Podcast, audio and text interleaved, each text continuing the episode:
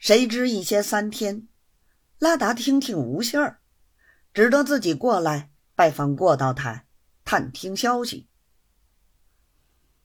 过道台无奈，又把忠诚的话说了。拉达赛如顶上打了一个闷雷似的，歇了半天，无精打采而去。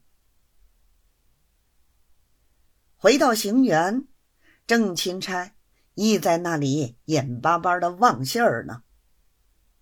拉达只得据实告诉郑钦差，发了脾气，一定一个钱不要，吵着行文给巡抚，问他办的人怎么样了。立刻就要提审。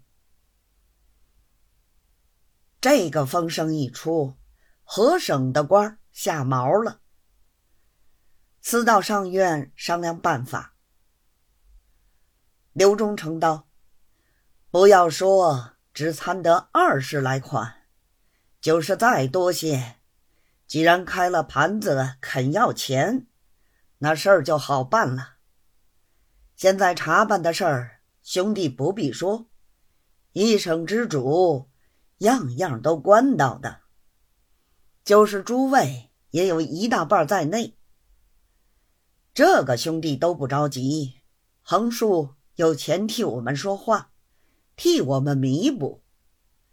但是要的少些，我们还好应酬。如今一开口就是二百万。我们答应了他，这货他没有替我们弄好，再为御史一参，又派上两个钦差，倒要我们两千万，难道以应酬他吗？为今之计，只好搁起他们来。有什么话，我同他几个一块到京里去讲。